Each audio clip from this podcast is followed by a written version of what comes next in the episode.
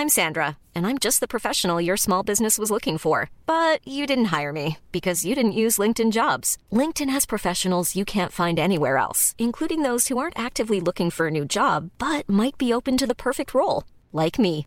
In a given month, over 70% of LinkedIn users don't visit other leading job sites. So if you're not looking on LinkedIn, you'll miss out on great candidates like Sandra. Start hiring professionals like a professional. Post your free job on linkedin.com/people today.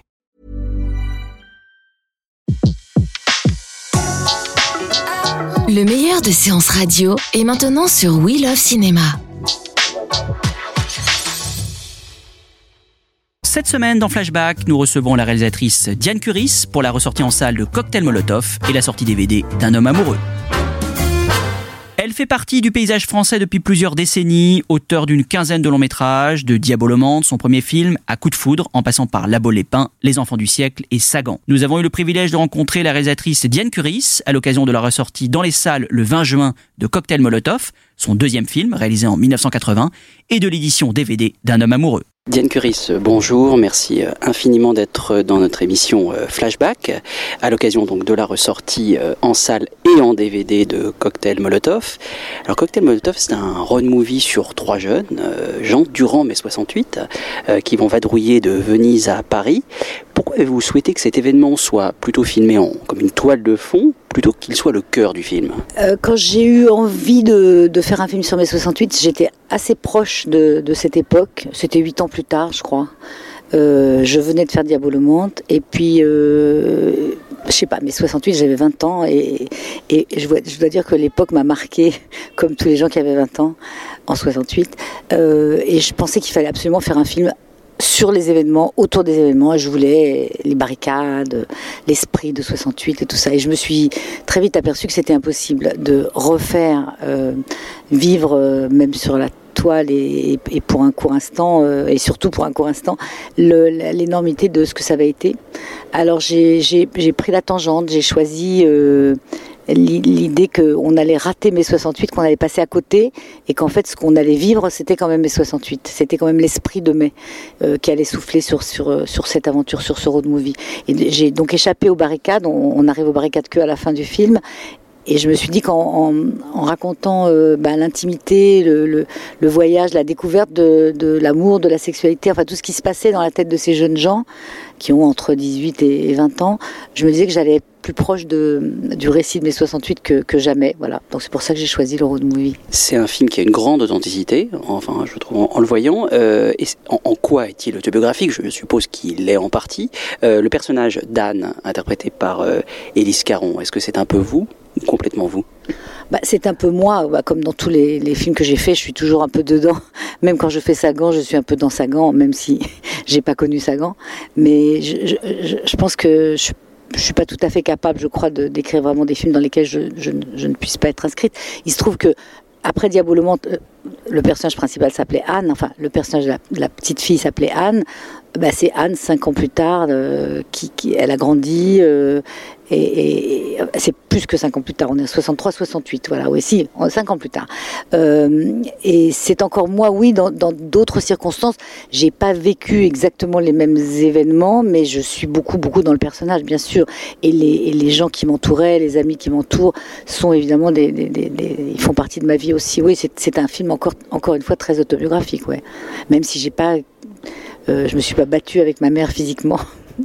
Ce qui est intéressant dans le film, c'est qu'il y a des moments, des rencontres que font les trois personnages, et il y en a une en particulier avec un policier qui raconte euh, comment il a vécu les événements et la violence des événements. Euh, c'est une des scènes les plus fortes du film. Euh, c'est une scène qui était déjà écrite, ou on, sent que c'est une rencontre très spontanée. Enfin, c'est quelque chose qui arrive comme ça euh, et qui est très authentique, qui n'est pas du tout joué.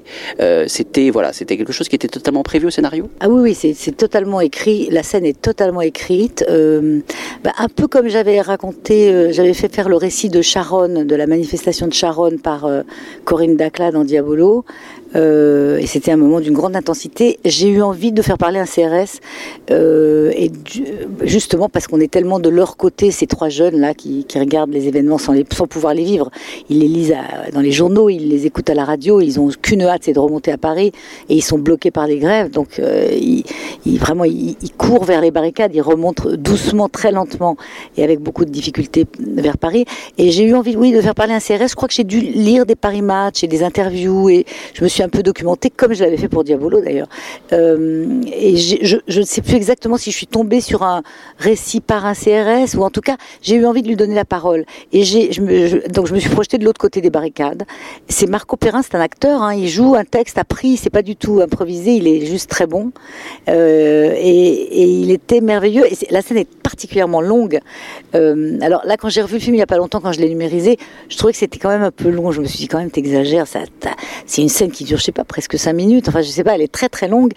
Et, euh, et, en même temps, elle, en effet, c'est une scène qui est marquante parce que tout, on n'entend jamais parler, surtout à cette époque, enfin, euh, un CRS qui dit sa vérité, qui dit sa, qui dit, il est, à moitié fou, il est devenu à moitié fou, le pauvre.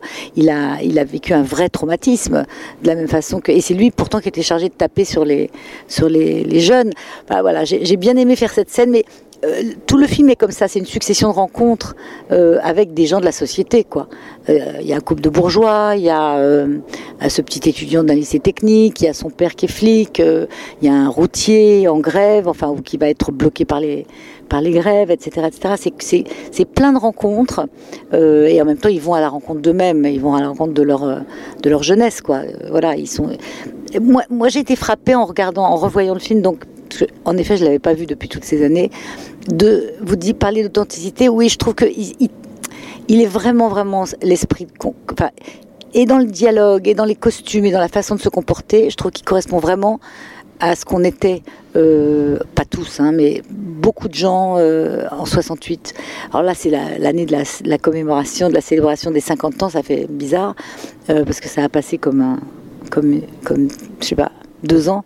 Mais euh, dans tout ce qu'on voyait de documents, d'interviews, de, de, les AG, les manifestations, etc., je trouvais, je trouvais que l'esprit y était. Mais là, j'ai l'impression que parce que c'était une fiction, c'est vraiment. Il n'y a pas eu beaucoup de fiction sur 68, il y en a eu très très peu. Il y a eu La Carapate, il y a eu ce récent film de Bertolucci, il y en a, il y en a eu peu. Et je trouvais que celui-là, bizarrement, parce que j'étais encore dans, dans cet âge-là, et que je m'étais souvenu de tout, euh, je pense qu'il est assez proche vraiment de la, de la vérité de, cette, de, cet événement culturel, plus que politique, de cet événement euh, voilà, euh, sociétal, on va dire. On aurait dû parier, j'étais con, je crois. Tu crois qu'elle nous a vus? J'en sais rien, t'as qu'à y aller, comme ça elle va te voir. Vas-y Qu'est-ce que t'attends, Vas-y Tu crois vraiment que je suis pas capable Non, j'ai jamais dit que t'étais pas capable, j'ai dit que tu le ferais pas, c'est pas pareil. finalement, peut-être que t'es pas capable, j'en sais rien. ça tombe mal, on se retrouve dehors. Tu arrêtes tes conneries.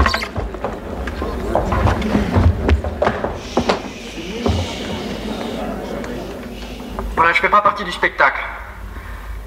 Je m'appelle Frédéric et j'aime une fille qui s'appelle Anne. Elle est là. Et, elle aussi elle-même. L'histoire c'est ça, Frédéric aime Anne, et Anne aime Frédéric, seulement voilà, ils n'ont pas le droit de s'aimer, c'est défendu.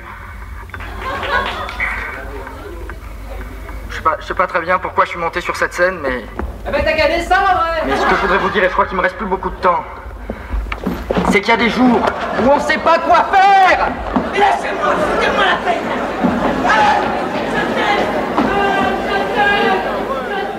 Vous tournez ce film euh, à la fin des années 70, après le succès de Diabolomante. Euh, quel souvenir gardez-vous de ce tournage? Bah, Autant Diabolo avait été un tournage très facile et heureux et léger, et, c'était comme une espèce de revanche. Je retournais sur les lieux du crime, je retournais dans mon lycée, le lycée où j'avais vécu ces années que je n'aimais pas du tout. Et donc là, il y avait comme une jubilation à faire Diabolo. À, on, exorcisait quelque chose, quoi. On montait sur les tables, on, écrivait ce qu'on voulait sur les tableaux noirs. Et puis les petites filles de Diabolo, elles étaient encore, c'était leur été de vacances. Alors il y avait un, côté très joyeux, festif. Sur, pour Cocktail, je crois que c'était plus dur. Peut-être que le deuxième film est un film, euh, il a été plus douloureux à faire. Bon, d'abord on bougeait beaucoup, on se déplaçait tout le temps. Euh, euh, et, et puis je sais pas, j'ai pas un souvenir d'une, d'un bonheur fou de, tourner. J'ai un souvenir de des difficultés du tournage, plutôt. Et pourtant, j'avais trois acteurs merveilleux que j'aimais beaucoup, je m'entendais très bien avec eux mais j'avais, je sais pas, un sentiment de solitude. Peut-être que Diabolo m'avait un peu isolé. J'ai repris pourtant toute la même équipe technique, quasiment. Mais c'est comme si les choses avaient changé. C'est comme si, ayant fait ce, cet énorme succès, quelque part, il fallait que je paye. Quoi. Voilà, c'est un tournage moins, moins amusant, moins heureux. Puis le film a moins marché. Euh, il est quand même sorti aux États-Unis. Il est sorti dans pas mal de pays et tout ça. Mais euh, bah, c'était comme le parcours obligé, quoi. Là. Voilà. Euh, François Cluzet interprète l'un des rôles principaux dans ce film. Il était totalement inconnu. Comment, euh, comment l'avez-vous découvert? Comment vous l'avez-vous rencontré et choisi pour ce film? Je l'ai vu dans un café-théâtre euh, jouer euh, une pièce de Jean Genet qui s'appelait Haute Surveillance et il était absolument euh, formidable. Et donc je l'ai vu et j'ai dit je vais écrire pour lui. Et j'avais pas encore écrit le scénario. Je crois que j'étais dans le début de l'écriture. Et j'ai eu, il m'a inspiré vraiment une. j'ai senti que cet acteur avait quelque chose de, très naturel, en même temps de très profond, de très écorché. Enfin bon, qu'il était, il était vraiment intéressant. Et alors, évidemment, après, après Diabolo, on lui a promis une carrière à la Dustin Hoffman immédiate, qui n'est pas arrivée. Donc il a, il a dû en vouloir au film et m'en vouloir quelque part, euh, je, présume, parce qu'il était vraiment la petite révélation du film. Et il était formidable. En effet, il est, il est, charmant, il est drôle, il est, euh, il joue bien. Enfin bon, il est tout, il est tout ce qui va devenir, quoi. Mais je l'ai repéré comme ça au café théâtre. Euh, tout bêtement. Et dans le film, dans des rôles un peu plus secondaires, euh, vous avez repéré aussi une génération qui arrive à ce moment-là. Euh, on croise dans le film Christian Clavier, Patrick Chenet. Euh, c'est une, c'est intéressant de le revoir avec le recul. C'est toute une génération qui, qui arrive à ce moment-là. Ah bah, Clavier, il était déjà, on était très copains. Il était déjà, il y avait déjà le Splendide. Hein, ils existaient déjà. Moi, j'étais assez copine avec eux. J'avais même joué euh, au Café de la Gare, donc on, était, on se côtoyait. Et j'aimais beaucoup, beaucoup toute l'équipe du Splendide. J'allais les voir tout le temps. Et donc Clavier, je lui ai demandé, euh, euh, est-ce que tu veux bien faire un tout petit rôle Il n'avait pas encore fait de cinéma vraiment. Et il m'a dit, mais bien sûr. Puis je m'écrirai mon texte si tu veux. Et on se l'est improvisé tous les deux. Chenet, je le connaissais un peu du théâtre aussi, parce que moi j'ai été comédienne, donc j'étais un petit peu de l'autre côté avant. Et oui, oui, ben, j'ai eu la chance finalement de, de, de, commencer dans ce métier avec toute une génération d'acteurs. Bah, toute cette génération, Depardieu, Huppert, Miu Miu, enfin, tous ces gens-là, c'était mes, mes collègues, on va dire. Donc j'ai eu cette chance-là. Et d'ailleurs, dans Diabolo Monte, les, tous les, les, les, rôles des profs, ce sont que des gens avec qui j'ai joué au théâtre ou à la télévision. Euh, de Nadine Alary, en passant par Jacques Rispal, tous ces acteurs-là qui, qui font les profs, quoi. C'est que des gens que je connaissais. Parce qu'en en fait, je connaissais pas les autres acteurs. Et, vous collaborez à nouveau euh, avec Yves Simon. Là encore, la, bande originale est très présente. Euh, après le, les succès de Diabolomante, nouvelle collaboration qui, oui, qui accompagne très bien cette, cette, ce road movie. Bah oui, moi je suis très fidèle. Hein. Quand ça marche bien, je, continue. Et là, j'avais pas l'idée de, prendre un autre musicien. On a rencontré Murray Head. Je lui disais, je voudrais un chanteur qui ait une belle voix, un chanteur anglais, à la Cliff Richards. Je disais, j'aimerais bien qu'il ait une belle voix comme ça. Alors il a dit, ah, mais j'en connais un. Et il m'a présenté Murray. Et euh, et on a fait une troisième collaboration avec Yves Simon. Il a écrit la musique d'un film qui s'appelait Après l'amour avec Isabelle Huppert aussi et Bernard Giraudot. Bah, là, je voyais pas de raison de changer. J'ai changé au moment de coup de foudre du troisième. J'ai pris euh, Bacalov, qui était un Italien, euh, parce que c'était une musique plus orchestrée.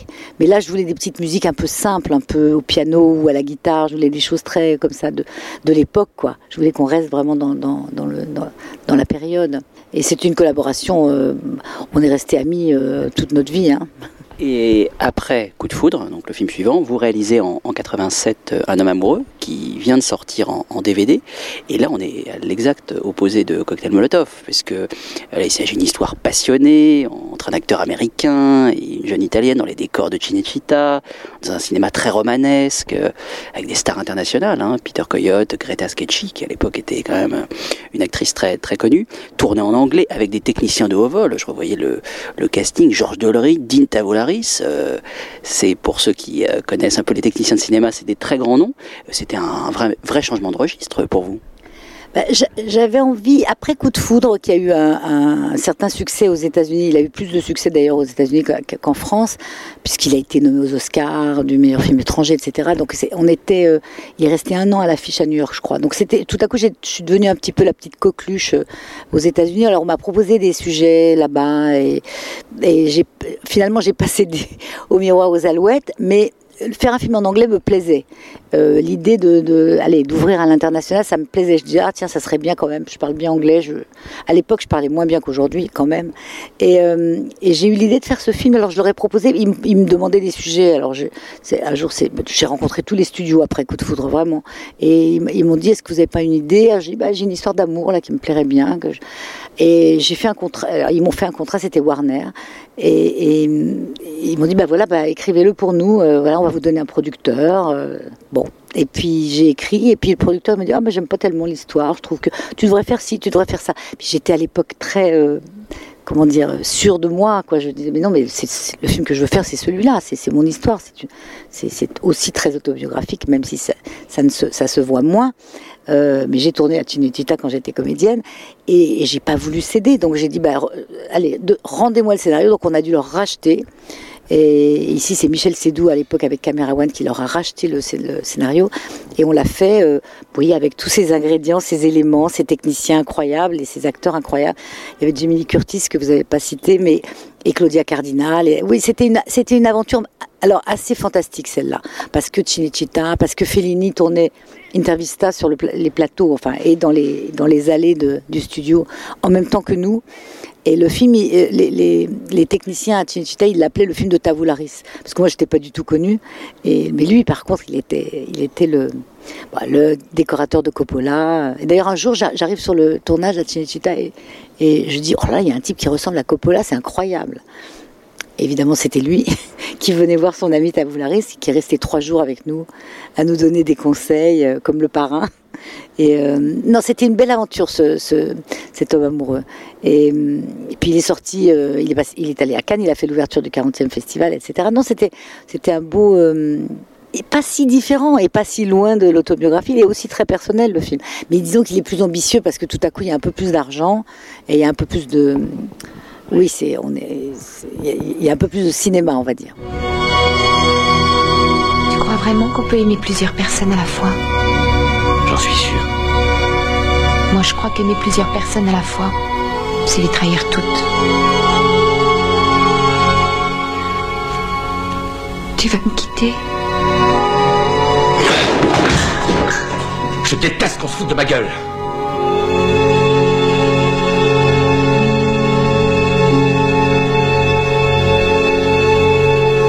Tu vas revenir?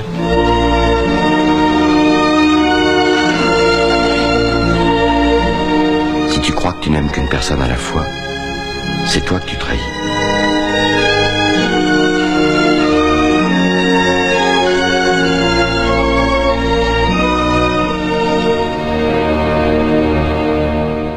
C'est un film euh, assez émouvant et pourtant vous avez dit récemment que vous en aviez assez de faire pleurer que vous préférez désormais faire rire. C'est pas pourtant exaltant d'avoir le pouvoir d'émouvoir le, spectateur Si, mais je, me suis rendu compte, par exemple, avec le prochain film, enfin celui que je viens de terminer, je viens de tourner un film avec Fanny Ardant et euh, qui s'appelle Ma mère est folle et, son fils ce sera Vianney qui va jouer son premier rôle et qui est épatant, vraiment formidable. Et je me suis rendu compte que ce que j'aimais, alors au fond, c'est peut-être faire rire et pleurer. Et du coup, ce film-là, il est comme ça. C'est-à-dire, euh, euh, Fanny, elle est, bon, je parle de ce film-là parce que c'est, je viens de terminer il y a deux semaines le tournage.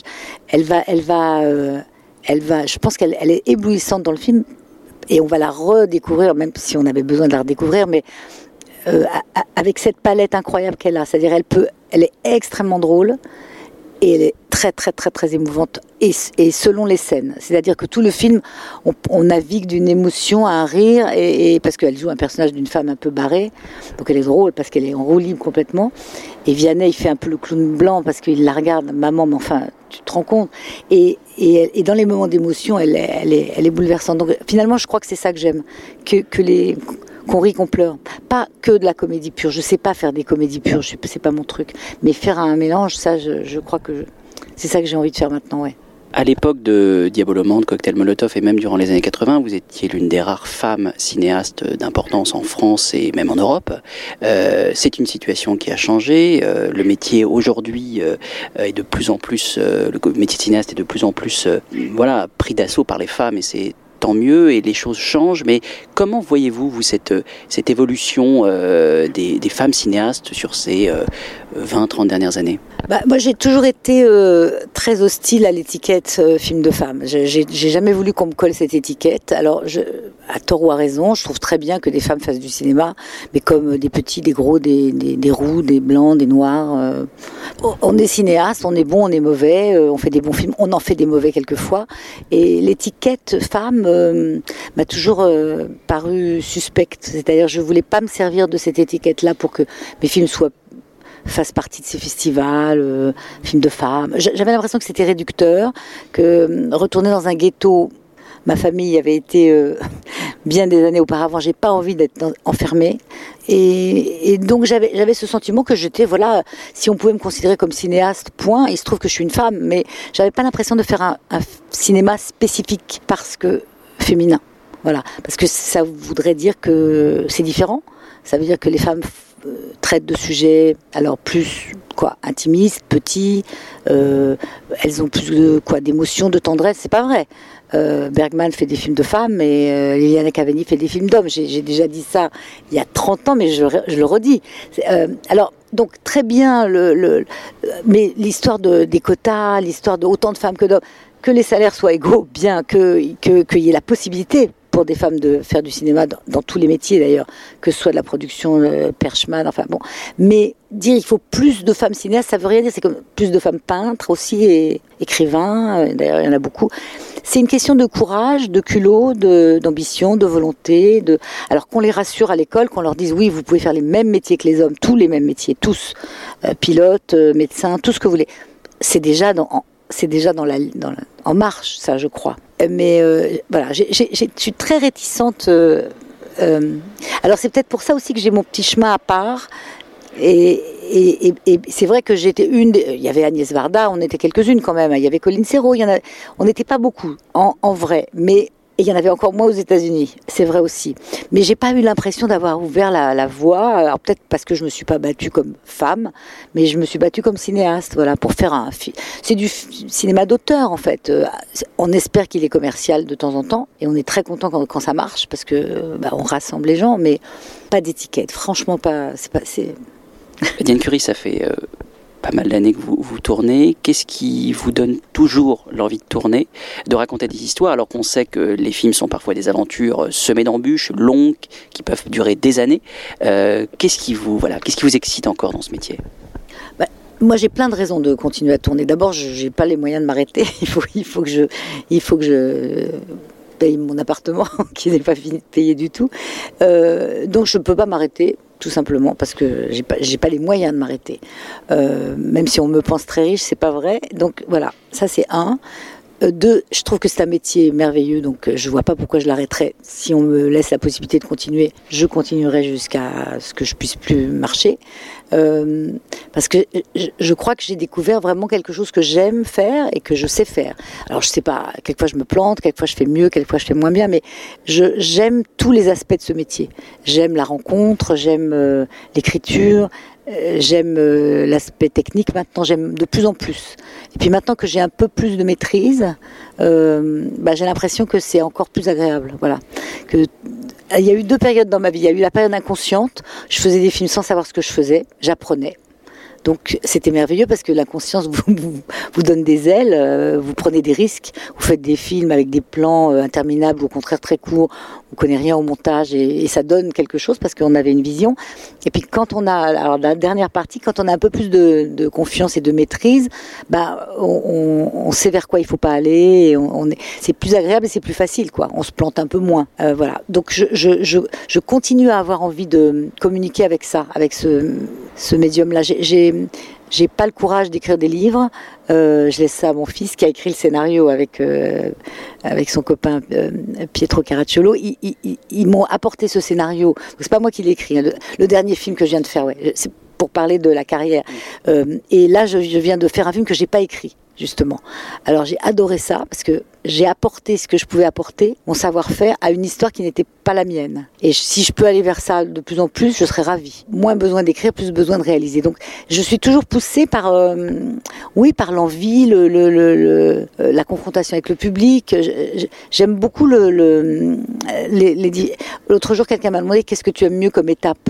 L'écriture, le montage, le tournage, euh, la post-production, la sortie. Moi, j'aime bien quand le film est sorti, la tournée province, quand il y en a. J'aime bien rencontrer les gens. C'est le moment agréable.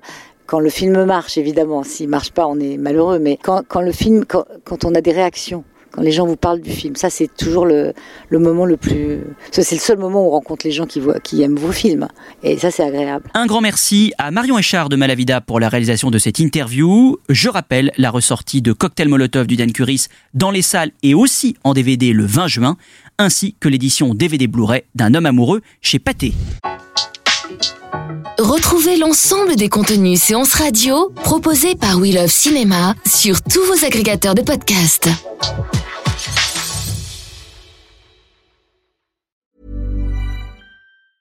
Mom deserves the best, and there's no better place to shop for Mother's Day than Whole Foods Market. They're your destination for unbeatable savings, from premium gifts to show-stopping flowers and irresistible desserts. Start by saving 33% with Prime on all body care and candles. Then get a 15-stem bunch of tulips for just $9.99 each with Prime. Round out Mom's menu with festive rosé, irresistible berry chantilly cake, and more special treats. Come celebrate Mother's Day at Whole Foods Market.